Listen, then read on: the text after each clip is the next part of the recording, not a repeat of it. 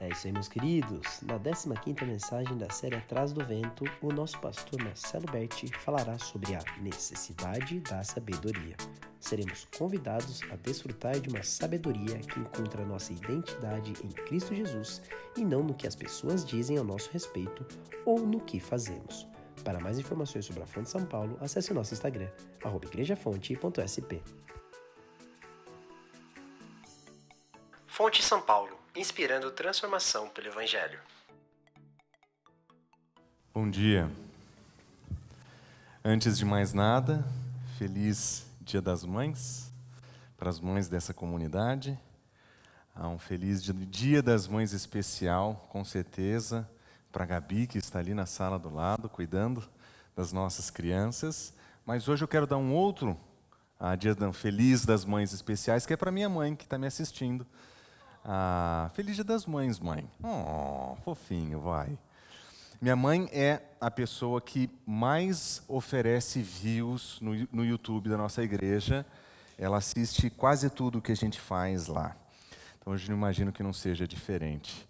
Ah, nós estamos estudando o livro de Eclesiastes. O livro de Eclesiastes é, como nós já mencionamos em outras, vez, ah, outras vezes, ah, um livro escrito por alguém ah, que chegou no final da sua vida cansado, irritado, ah, e decidiu fazer uma grande análise, olhando para trás e apresentar suas frustrações. A boa parte do livro, especialmente no começo, ele passa reclamando, ele fala sobre os problemas da vida, e nós imaginamos ele um homem perto do final da sua vida, reconhecendo a sua finitude, identificando a sua mortalidade, sabendo que o tempo dele nessa vida está prestes a acabar, ah, e por ter escolhido as prioridades erradas na sua vida, ele escreve para nós os seus conselhos, dizendo: Olha, presta atenção, especialmente vocês são jovens, prestem atenção, porque a vida passa rápido. E o fato de a vida passar rápido e o fato de nós estarmos sobrecarregados de trabalho, nem sempre nós pensamos muito bem nas decisões que nós tomamos. E, e o conselho do nosso autor é nos levar a encontrar aquilo que nós chamamos de sabedoria. Ele quer, através da sua história, do teu testemunho, do testemunho dele, ele quer nos levar para o lugar que nós chamaríamos de sabedoria. Mas esse lugar chamado sabedoria, para ele, ele tem duas qualidades opostas. Especialmente no começo do livro, se você olhar para o começo do livro, você vai perceber que diante da mortalidade, da fragilidade da vida, ele fala: a sabedoria é inútil. Ele fala, inclusive, ah, morre o sábio, vive o sábio, e a impressão que nós temos é, é, é, que, independente se nós somos tolos ou não, o fim da vida, ele é o mesmo.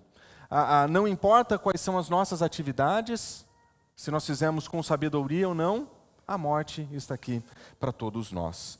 Aliás, ele chega a dizer o seguinte: que alcançar a sabedoria é um trabalho enfadonho. Ele chega a dizer que ele se dedica a conhecer a sabedoria, ele se dá a conhecer a sabedoria, mas ele não, ele não encontra. É, ele também fala que não existe nenhuma garantia na sabedoria. O sábio não pode transmitir sua sabedoria para os seus descendentes. Se ele for sábio, não existe nenhuma garantia que seus filhos o serão. Não é alguma coisa que você transmite de geração em geração. E a coisa que mais incomodou o autor, que nós vimos nos últimos capítulos, é que essa sabedoria, em última análise, ela se torna inalcançável. Ele procurou a sabedoria, ele lutou pela sabedoria, mas ele não a encontrou. E nesse contexto de frustração com a sabedoria, alguém lendo esse livro rapidamente poderia dizer: então não vale a pena uma vida sábia. Não vale a pena uma vida que seja marcada por essa sabedoria. Nós precisaríamos, talvez, quem sabe, de uma outra alternativa. Mas o autor vai dizer o seguinte: que ainda que a sabedoria seja insuficiente no que se refere à morte, que ela seja enfadonha no sentido de que nós nunca a teremos por completo, ou quem sabe ainda ela seja última, em última análise, inalcançável na sua grandeza. Ele diz o seguinte: ela é profundamente útil e necessária. A sabedoria é ainda a melhor alternativa a todas as outras coisas que ele observou. E ele diz ter observado a estultícia, ele diz ter observado a ignorância, ele diz ter observado tantas outras coisas, e entre todas as fraquezas e falibilidades humanas, ele chega à conclusão que, por pior que seja, a sabedoria é a melhor alternativa para nós. Ele vai, ele vai dizer em seguinte que ela é mais excelente que a estultícia. Ele vai dizer é uma dádiva divina. Ele vai dizer que a sabedoria ela não pode ser transmitida de geração em geração, mas ela pode ser um legado para aqueles que vêm depois, para que os filhos possam aprender com seus pais sábios. Ele diz que a sabedoria é melhor que a defesa, é, é a sabedoria que fortalece e transforma e essa visão que ele tem na sua busca por sabedoria, na sua busca por entender o universo, na sua busca por entender o mundo, ele diz o seguinte: a sabedoria, com toda a sua insuficiência, é a melhor alternativa que nós temos. Nós precisamos da sabedoria para vivermos nesse mundo. Esse mundo é caótico, desorganizado, descontrolado, nós não temos como medir, nós não temos como a, a, a, avaliar, nós não temos como parametrizar esse mundo para que ele funcione ao nosso favor. Esse mundo não funciona através de um karma que orienta coisas boas a pessoas boas. Ah, ele não é, ele não funciona como um grande universo generoso que oferece coisas boas a pessoas boas. O mundo é um caos. A vida é um caos. Não existe controle nessa vida. E se nós olharmos para a vida como ela é, nós vamos concordar com o Correlet, o autor desse livro. Nós precisamos da sabedoria para viver aqui. Nós precisamos da sabedoria, porque sem ela nós estamos perdidos. Se nós não orientarmos a nossa vida de acordo com a sabedoria divina, nós estaremos perdidos. E é por isso que eu gostaria que você abrisse sua Bíblia em Eclesiastes capítulo 9. A partir do versículo 11 até o versículo 18, onde nós vamos ah, estudar nessa manhã. E nós vamos observar que Correlet vai nos apresentar três realidades a respeito da vida, que descrevem a necessidade da sabedoria. Três realidades que nós encontramos na nossa vida, que nós sabemos serem verdadeiras, e essas três realidades, elas apontam para nós, que se nós não tivermos a sabedoria divina, essa sabedoria que nos ajuda a viver nesse mundo, nós estaremos perdidos. A, a primeira realidade que ele nos apresenta a respeito da vida é que a vida ela é aleatória. Esse é um detalhe que às vezes nós não gostamos de reconhecer a respeito da vida. A vida é aleatória. Tem muita coisa que acontece na nossa vida que parece não fazer o menor sentido. Às, às vezes nós vemos sequências de eventos chegando na vida de pessoas e nós olhamos para aquilo e falamos assim: como é que isso pode acontecer? Mais raro do que cair dois raios em um mesmo lugar, às vezes é a sequência de eventos aleatórios que a gente vê acontecendo na nossa vida. Nós vemos que a vida é assim, nós vemos que ela não é medida, ela não é parametrizada, nós não podemos colocar, é, descrevê-la da seguinte maneira: se nós fizermos A, então o resultado será B. Se eu me esforçar, então serei bem-sucedido. Se eu estudar, então terei um emprego. Nós sabemos que isso não existe na vida. A vida é profundamente aleatória. E talvez a parte mais frustrante da vida ser aleatória é que Correlete vai nos dizer que as nossas habilidades, elas não conseguem definir resultados. As nossas habilidades são incapazes de produzir os resultados que nós gostaríamos. Observe no versículo 11, ele diz o seguinte: Eu vi debaixo do sol que não é dos rápidos o prêmio, nem dos valentes a vitória, nem dos sábios o pão, nem dos prudentes a riqueza, nem dos inteligentes o favor. Tudo, porém, depende do tempo e do acaso. Nós reconhecemos essa realidade, nós já vimos isso acontecer. Nós já vimos o melhor atleta chegar em segundo lugar. Nós já vimos o melhor time perder o campeonato. Esse ano aconteceu com São Paulo contra o Palmeiras. Nós já vimos isso acontecer. Nós já vimos guerras que foram perdidas por países mais poderosos. Nós já vimos que a vida é assim. Mas existe algo que Correia te apresenta nessa estrutura que nos conta muito sobre como a vida no mundo antigo era. E a vida no mundo antigo, ela tinha alguns graus de busca muito parecido com o nosso. Observe que o primeiro exemplo que ele descreve é o exemplo do atleta. E o conceito do atleta, daquele que compete, esse conceito era um conceito de pessoas dignificadas, glorificadas, muito parecidos com a nossa sociedade. Nós olhamos para o atleta, aquele que vive do esporte, nós olhamos para isso com um certo glamour, existe um status nisso. Na sociedade do mundo antigo não era diferente.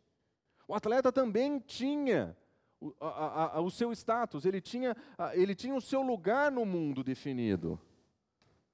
Mas as suas habilidades pessoais como atletas não é, como atleta não era uma garantia de que ele seria o melhor, o campeão, o vencedor. Mas observe, ele diz também o militar, ele descreve a segunda pessoa como o valente a vitória.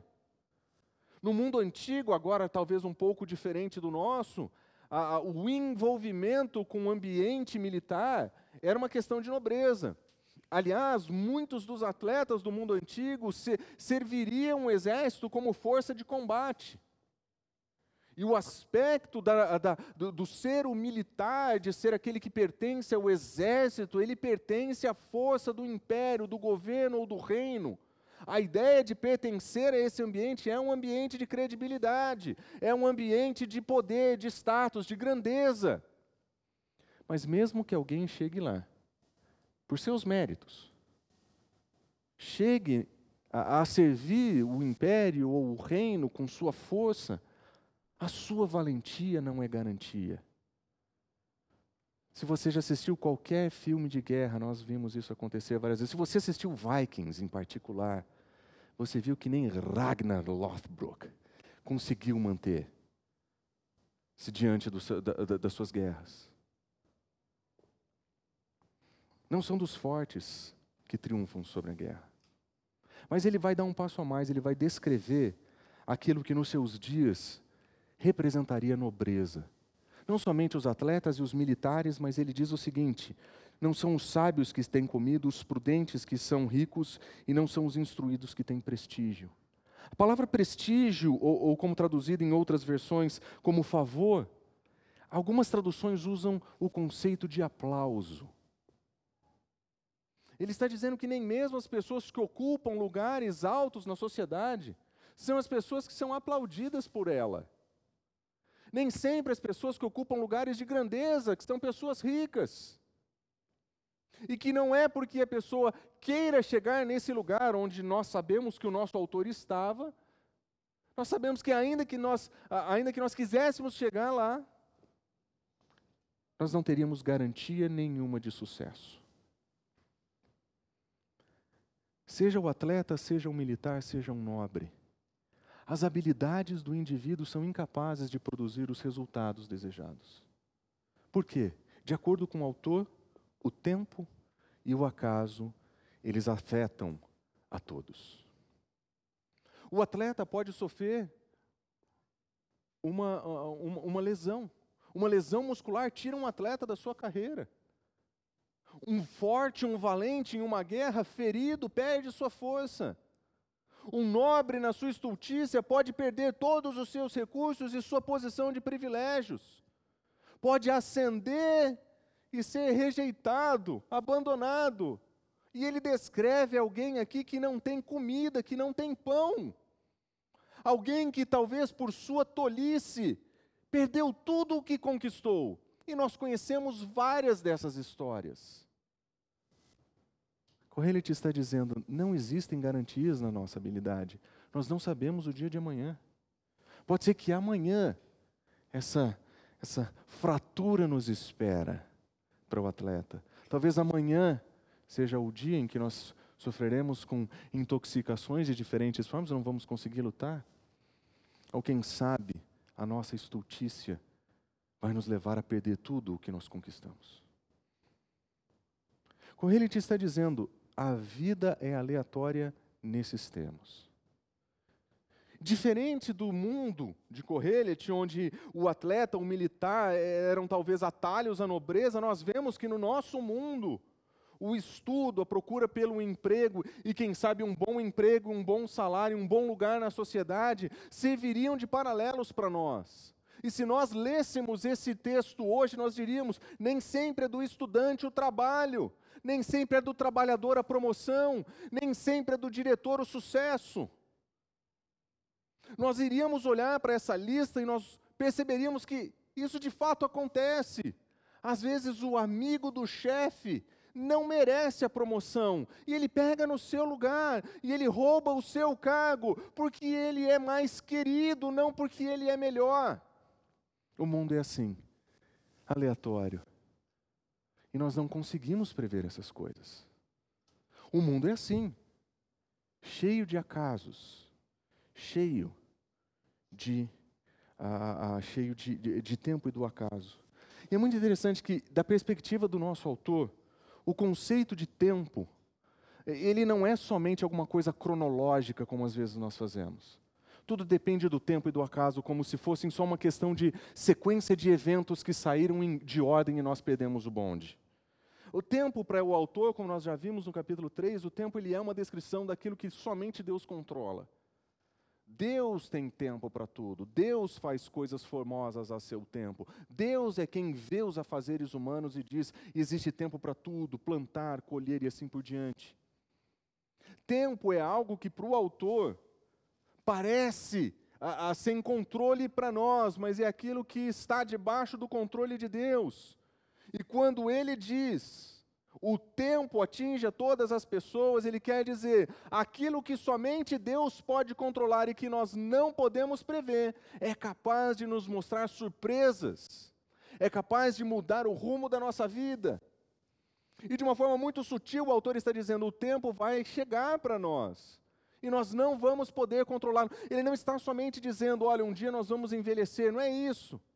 Ele está dizendo que na nossa experiência de vida, nós corremos o risco de sofrermos com aquilo que nós não podemos controlar nessa vida. E para deixar isso ainda mais claro, ele usa a palavra acaso. E via de regra, cristãos têm, eh, têm uma dificuldade muito grande com essa palavra acaso. Porque ele diz, não existe acaso, é cristocidência, não existe acaso, é, é, é previsão, é providência divina. E nós entendemos tudo isso. Mas o que ele quer dizer nesse texto é, quando nós olhamos para a vida do nosso ângulo, nós vemos que o acaso está aí. E nós não temos como prever ou controlar aquilo que acontece de maneira casuística assim, ou casual assim. O acaso vem para todos nós. Nós sabemos, o Senhor está no controle, nós estamos negando isso. Nós não estamos negando que Deus sabe o que faz quando faz o que faz. O que nós estamos dizendo é que quando nós olhamos para a vida, a vida é profundamente aleatória. O tempo e o acaso nos afetam a todos. Mas qual é a grande esperança da nossa geração? Qual é a grande expectativa da nossa era? De que o indivíduo seja em si mesmo suficiente para todas as coisas. Eu garanto o meu futuro eu corro atrás dos meus trabalhos, eu corro atrás da minha vida, eu conquisto, eu ganho, eu faço. E todo mundo que acende a nobreza olha para baixo, para nós, réis mortais, e diz: Eu cheguei aqui porque eu sou bom, eu fiz e eu conquistei. Mas até mesmo a vitória desses indivíduos é um atestado de que a vida é movida pelo acaso. Não é frustrante para você saber que tem algum garoto nesse momento fazendo um vídeo do YouTube, rindo de alguém jogando videogame, fazendo milhões de reais e a gente está trabalhando toda semana? Não é aleatório demais imaginar que tem garotos com 16 anos que têm fortunas acumuladas que nós não vamos ver no, até o final da nossa vida? Eles surfaram no elemento mais aleatório possível e ganharam. Mas quem garante para eles que amanhã filmar seu próprio rosto rindo de pessoas jogando videogame vai gerar qualquer coisa ou rendimento? Quem garante que isso será um trabalho em 10 anos? O tempo e o acaso pegam a todos. O tempo e o acaso nos lembram que a vida é aleatória nos lembram que as nossas habilidades são insuficientes. E é nesse contexto, então, que nós lembramos do convite do autor. Sem a sabedoria, nós estamos perdidos. Porque se nós não balizarmos a nossa vida pela sabedoria divina, nós vamos olhar para essa vida aleatória, nós vamos olhar para essa vida inconstante, instável, e nós vamos olhar para isso de maneira desesperada, até, até como o próprio autor já fez de olhar para isso e dizer: não existe solução para esse mundo. E a proposta de Correlet é completamente diferente. Ele quer dizer o seguinte: se nós não tivermos sabedoria nesse mundo aleatório, nós vamos nos perder. O convite dele não é deixe de fazer suas habilidades, deixe de trabalhar, deixe de buscar coisas boas. Ele não diz isso. Ele só diz que se a sua expectativa de vida estão nas tuas próprias forças, se a tua esperança consiste somente no que você consegue produzir, naquilo que você é capaz de gerar, naquilo que você é capaz de criar, lembre-se, as suas habilidades não serão suficientes para a aleatoriedade da vida. Você precisa mais do que competência, você precisa mais do que habilidade, você precisa de sabedoria. Sabedoria para lidar com a vida quando ela acontece. O atleta precisa de sabedoria quando a, a fratura vem. O militar precisa de sabedoria quando o caos chega. O nobre precisa de sabedoria para entender com as mudanças do mundo. E nós precisamos de sabedoria para entender como lidar com a realidade. A vida é aleatória. Aquilo que é certo para nós hoje pode não ser certo amanhã. Alguma coisa pode mudar. E se nós colocamos todas, toda a nossa esperança na nossa capacidade, na nossa habilidade, nós corremos o risco de viver muito mal essa vida. Porque nós não somos capazes de garantir resultados.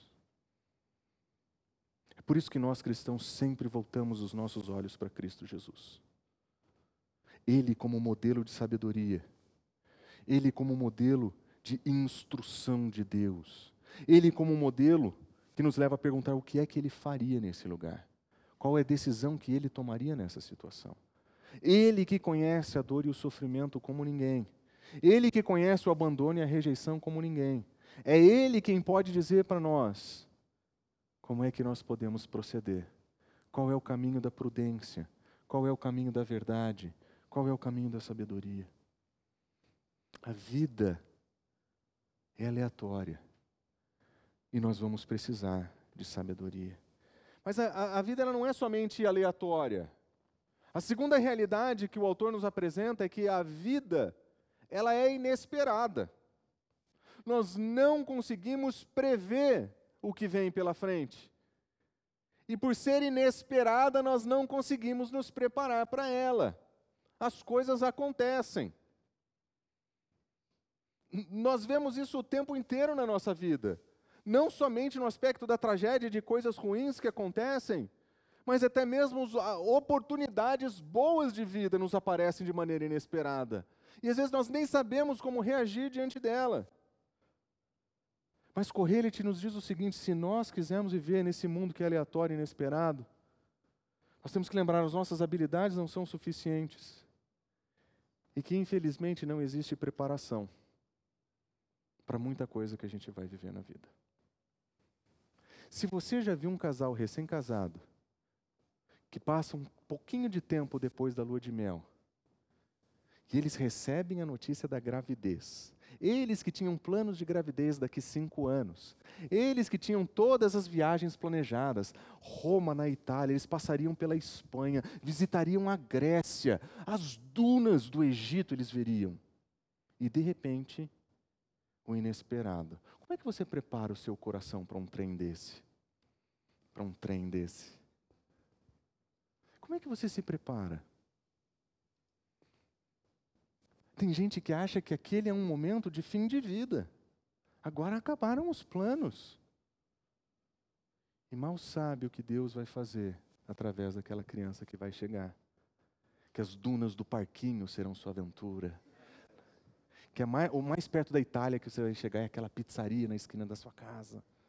E você vai viver super feliz com isso. Mas a vida é inesperada. Nós não sabemos muitas das coisas que vão nos acontecer. Nós não sabemos a próxima curva. Nós não sabemos o que vai acontecer na próxima curva. Olha só o que o nosso autor nos diz no versículo 12. O homem, ele não sabe a sua hora. Ele volta a tocar no contexto do tempo, mas aqui de uma maneira um pouco mais cronológica agora ah, o tempo acontece. Ah, aquilo que está no controle de Deus, mas que não está no nosso controle, ah, vai nos acontecer. Em algum momento nós vamos ser achados. Mas existe algo a respeito da nossa experiência que nós não sabemos a nossa hora. Nós brincamos com esse conceito dizendo que nós temos, cada um tem o seu número e ninguém sabe o dia que você vai ser chamado. Eles usavam o conceito de hora para descrever isso. Nós não sabemos qual é a nossa vez, mas nós temos certeza que um dia ela vai chegar. E talvez ela chegue de uma maneira profundamente inesperada. E se nós não sabemos qual é a nossa hora, nós não temos controle sobre o nosso fim. Nós podemos planejar a vida inteira, mas nós não temos controle do dia que nós vamos embora. Nós não sabemos se será no começo, no meio ou no fim dos planos. Nós não sabemos a nossa hora. Nós somos ignorantes diante da realidade da vida.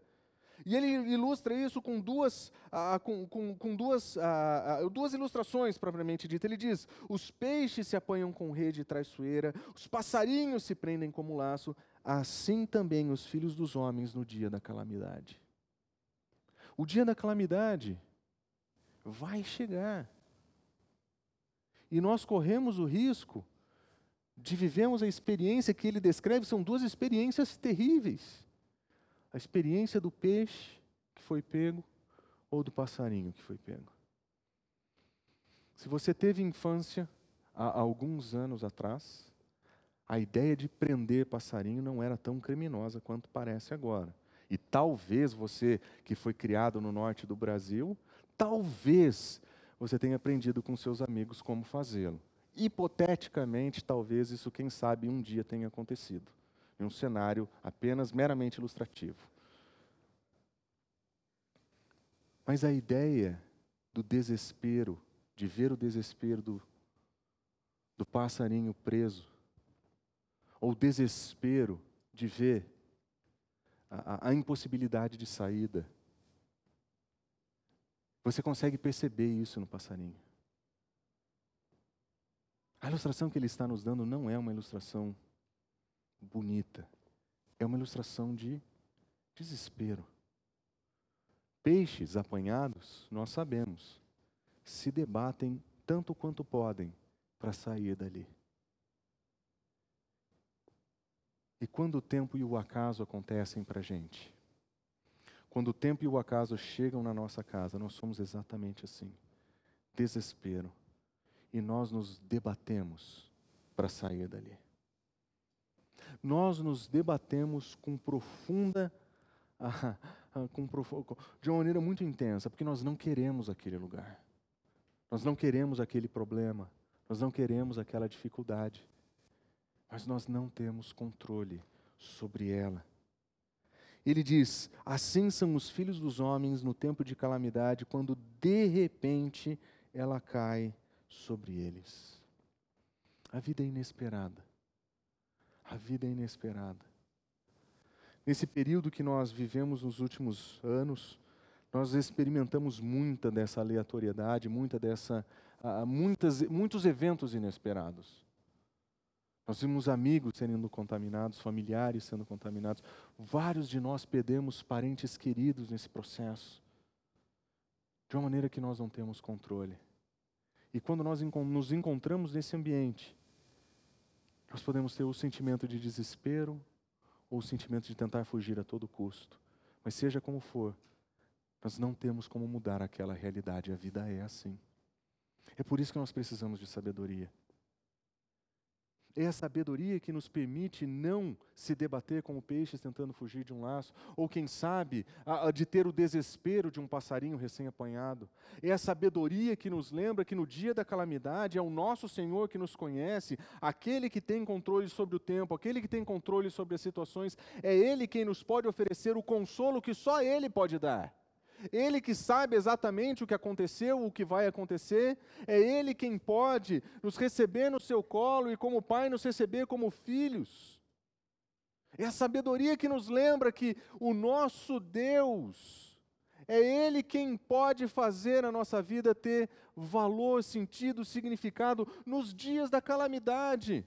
Quando a dor é grande, o sofrimento é grande, quando a vida acontece, nós temos um Senhor como refúgio, como amparo, como fortaleza, como guarda, como rocha. Ele é o nosso protetor, ele é o nosso sustento, ele é o nosso provedor.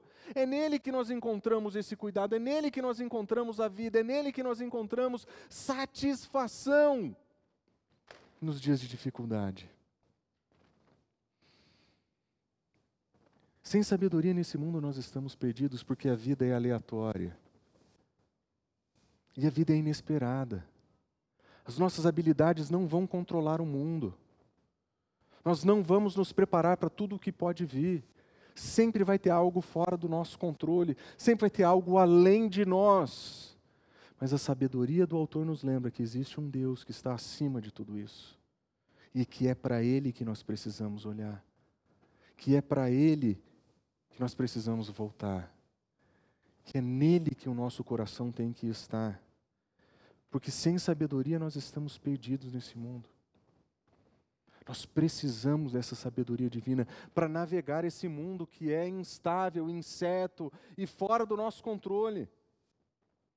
A crença num Deus soberano é talvez a, o único firme fundamento que nós temos para enfrentar toda essa aleatoriedade, todas essas atividades inesperadas. De saber que, embora eu não tenha controle, e que, embora eu não tenha condições de definir os cursos e os resultados, eu posso confiar em um Deus que conhece todas as coisas, que está além do tempo e do acaso, que na sua, saber, eh, na sua soberania Ele manifesta o seu cuidado soberano, Ele manifesta o seu abraço, Ele manifesta o seu cuidado. Esse é o Deus que nós servimos. Mas existe uma terceira realidade sobre a vida. E essa terceira realidade nós conhecemos muito bem. A vida é injusta. E a gente aprende isso muito cedo. Tem gente que aprende que a vida não é justa quando joga FIFA com o pai. E que depois de tomar um pau do pai, reclama sobre o controle. Ou quem sabe sobre o horário do gol. O gol foi depois do horário. Mas a vida não é justa. Nós gostaríamos que a vida fosse assim. As coisas boas acontecem para pessoas que são boas. Isso seria justiça que pessoas boas fossem recompensadas com coisas boas. Isso para nós seria justiça. E que as pessoas que são ruins recebessem as coisas que as pessoas ruins merecem. Isso seria um mundo equilibrado, justo. Nesse mundo não existiria o acaso e não existiriam coisas inesperadas. Porque se você é uma pessoa boa que faz coisas boas, você recebe coisas boas e nós vivemos assim, nós esperamos por isso e nós vivemos assim. Não existem inesperados nesse processo, porque tudo é uma grande questão de uma justiça cósmica, que vai devolver direitinho para cada um que cada um merece, mas nós não vemos isso acontecer. A vida é de uma injustiça tão grande que nós aprendemos com o nosso autor de que não existe verdadeira justiça nesse mundo. E se esse autor fosse brasileiro, ele escreveria esse versículo: Não existe justiça verdadeira debaixo do sol. Nós estamos cansados de ver injustiça. A injustiça corrói o nosso coração, nós, nós odiamos a injustiça, exceto quando ela nos favorece um pouco. Aí a gente aceita porque ninguém é de ferro. Mas esse mundo é profundamente injusto e nós também. E essa vida injusta que nós encontramos, ela, ela precisa ser, é, nós precisamos de sabedoria para viver nesse mundo. Como é que nós respondemos diante da injustiça? Como é que nós agimos diante da injustiça? O que é que nós vamos fazer diante da injustiça? E a imprudência nos leva a cometer atos de injustiça para defender a justiça. A imprudência nos leva a fazer motins de injustos contra a justiça. Nós vivemos em um mundo que é até difícil saber onde está a verdadeira justiça e o verdadeiro equilíbrio. Nós não sabemos por quem brigar mais. Tamanha injustiça no nosso país. Não existe verdadeira justiça debaixo do sol. É por isso que nós precisamos de sabedoria. É por isso que nós precisamos de uma sabedoria no meio do caos. Para entender como proceder no meio de tudo isso. Que nem sempre a resposta mais fácil é a resposta mais certa. Que nem sempre a resposta imediata é uma boa resposta. Que nem sempre o silêncio é uma alternativa. Que nem sempre a reação é uma, uma alternativa possível. A sabedoria nos ajuda a, a, a lidar com essas multiplicidades de possibilidades na vida que às vezes nós não conseguimos discernir. Voto ou não voto, em quem eu voto e por quê? Participo ou não participo de qualquer uma das defesas que nós temos diante de nós? Fico de fora, escolho uma terceira via, busco uma outra alternativa. Viajo no dia da eleição, qual é a minha resposta? Diante da falta de verdadeira justiça, nós precisamos de sabedoria para responder essas perguntas. Correlite usa uma ilustração muito interessante. Ele diz o seguinte a partir do versículo 13: Olha esse exemplo de sabedoria que eu vi. E ele diz: Isso para mim foi muito grande. Isso foi algo que marcou a vida, como é o costume dizer, do nosso professorzão. Ele diz o seguinte: houve uma pequena cidade, observe os contrastes, uma pequena cidade que havia poucos homens. Veio contra ela um grande rei e com muitos artefatos de guerra. Ele está colocando uma situação clara de guerra injusta. Uma pequena cidade, poucas pessoas, um grande rei, muitos artifícios de guerra, muita gente.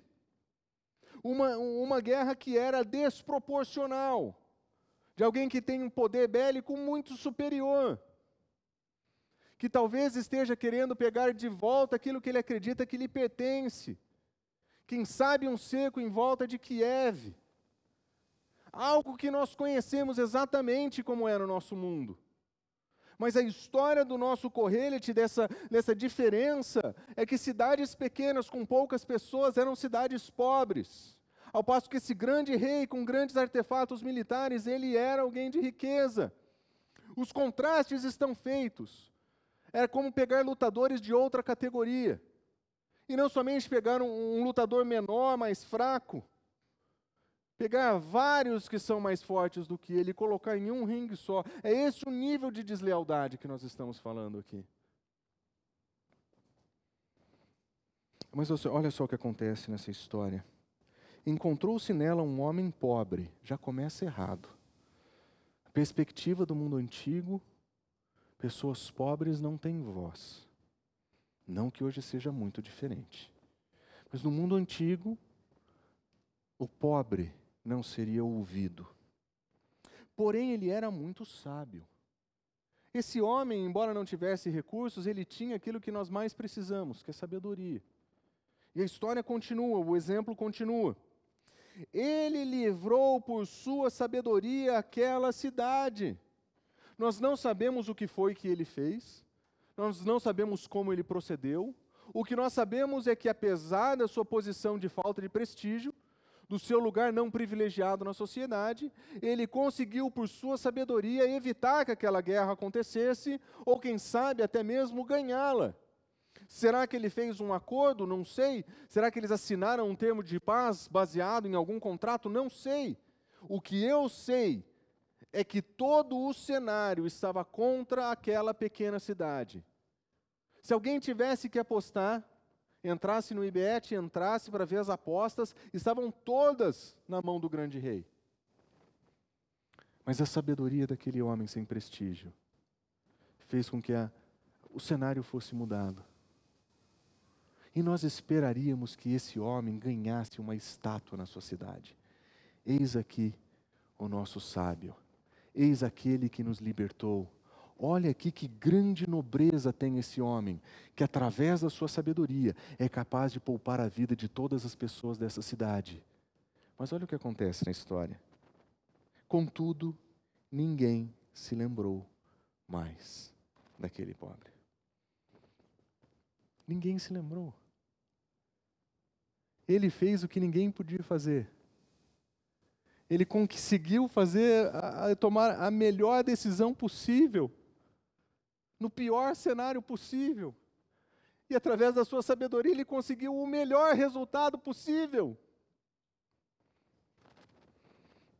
Mas quem presta atenção no que pobre fala? Quem se importa? Quem liga? Ele foi rejeitado na sua própria cidade. Foi abandonado e esquecido no seu próprio contexto. E se você trabalha em algum lugar em que você está começando, especialmente se seu título tiver estagiário na frente, você é capaz de oferecer a melhor ideia de negócios, de resolver um dilema e um problema. E a fama não vai cair no seu colo. Ninguém vai dizer: salve o grande estagiário Olavo, que nos libertou das opressões da concorrência e nos levou a um novo patamar. Não vai ser assim. O mundo é profundamente injusto. Não existe verdadeira justiça nesse mundo. E nós precisamos de sabedoria para lidar com isso. Especialmente se somos nós aqueles que estamos sendo preteridos, estamos sendo esquecidos, que ninguém lembra quem você é, que ninguém sabe o seu nome no lugar onde você trabalha. Especialmente nesses dias, nós somos convidados a desfrutar de uma sabedoria que nos lembra quem nós somos em Cristo Jesus que a nossa identidade, o nosso valor não depende daquilo que as pessoas dizem a nosso respeito, de que, a nossa, a, a, de que o nosso valor não está naquilo que nós produzimos, mas na demonstração do amor de Cristo Jesus em morrer no nosso lugar. De que a nossa identidade está arraigada no fato de que é o nosso Senhor que nos encontra quando nós não tínhamos mérito nenhum. É Ele quem nos redime quando nós não merecíamos. Que é Ele que nos salva quando nós não tínhamos condições, de que a nossa identidade não está nesse mundo, não pertence a esse mundo. A sabedoria que nós encontramos nas Escrituras, a sabedoria que nos ajuda a entender que esse mundo é aleatório, ele é inesperado e ele é profundamente injusto, mas nós podemos viver bem aqui, nós podemos viver de acordo com a sabedoria aqui. Nós não precisamos viver vida de reclamões, nós não precisamos viver vida de sofredores. Nós podemos viver essa vida hoje com a sabedoria do Senhor. Tendo arraigada a nossa identidade em Cristo, os nossos, os nossos olhos fitos no nosso Senhor, dependentes do seu cuidado, dependentes do seu amor, nós podemos viver nesse caos de maneira sábia. Não importa qual é o cenário, que venha nos acontecer. Não importa se seja a calamidade, não importa se seja a guerra, nós podemos voltar os nossos olhos para o Senhor. Quando estudei no seminário de Dallas, eu conheci pessoas de vários lugares do mundo, inclusive pessoas que hoje estão na Ucrânia. Tive contato próximo com eles e acompanho por eles as notícias e os sofrimentos que eles têm com suas famílias. Eles moravam na região em volta de Kiev, tiveram que sair e deixar tudo para trás. Tiveram que procurar refúgios em lugares afastados, cidades menores. E nessa semana ela escreveu o seguinte recado, chama Natália, seu marido chama Alexander. Eles escreveram o seguinte: dano, é, destruição pós-destruição pós-destruição. O nosso coração está ficando fraco ah, está ficando cansado e a nossa esperança está ficando fraca. Estão cansados de ver sofrimento. Estão cansados de ver dor. Estão cansados de ver destruição perto deles. Mas a frase final dizia: Mas a fé nos lembra em confiar que Deus controla todas essas coisas. Sabedoria no meio do caos faz isso tira os nossos olhos das circunstâncias e volta os nossos olhos para o Senhor. O lugar de onde nós nunca deveríamos tirar os nossos olhos. Nós jamais deveríamos perder de vista que no meio das aleatoriedades e eventos inesperados e injustos dessa vida, que o nosso Senhor está aqui conosco. O nosso Senhor está aqui conosco. O que nós aprendemos com Correlet, então? Bom, ele, ele nos ensina que existem três realidades a respeito da vida que demonstram que nós precisamos de sabedoria aqui. A vida é aleatória, a vida é inesperada, a vida é injusta. Por isso nós precisamos de sabedoria. Por isso nós precisamos voltar o nosso coração para o Senhor. Por isso nós precisamos voltar os nossos olhos para o nosso Senhor. Mas Ele vai nos ensinar que nós precisamos responder de maneira sábia a esses eventos. Observa como ele termina o nosso texto, versículo 16. Ele diz o seguinte: Então eu entendi, melhor é a sabedoria do que a força, ainda que as sabedorias dos pobres sejam desprezadas e suas palavras não sejam ouvidas. A sabedoria, sim, ainda é melhor. Não vai fazer você famoso, não vai fazer você grande, não vai te tornar poderoso nessa vida, mas ainda assim essa sabedoria é muito melhor. A sabedoria é melhor do que a força. Até porque nós sabemos que a nossa força não garante nada nessa vida. E ele continua no versículo: As palavras do sábio ouvidas em silêncios valem mais que os gritos de quem governa entre tolos. Ele vai dizer que a sabedoria é melhor que o domínio do rei. A sabedoria é melhor que o controle imperial, é melhor do que ser chefe de um estado. A sabedoria é melhor do que isso. Até porque nós sabemos que não é do valente a vitória. Esse mundo é aleatório. Mas a sabedoria nos oferece o que nós precisamos. Ele termina dizendo: melhor é a sabedoria do que as armas de guerra. Mas um só pecador destrói muitas coisas boas, porque a sabedoria é melhor que o próprio poder. A sabedoria é melhor que o poder. Nós sabemos. As nossas habilidades não garantem resultados. Nós não conseguimos nos preparar para o inesperado. Nós sabemos que debaixo do sol não existe verdadeira justiça. Mas a sabedoria é melhor que a habilidade do atleta, a força do militar e o status da nobreza. A sabedoria nos dá aquilo que essa vida aleatória e injusta não nos oferece. Ela nos oferece a possibilidade de entender o nosso lugar no meio desse caos e nos colocar na dependência do Senhor, que conhece todas as coisas, que sabe todas as coisas e que nos conforta em todos os momentos. Vamos orar? Fonte São Paulo, inspirando transformação pelo Evangelho.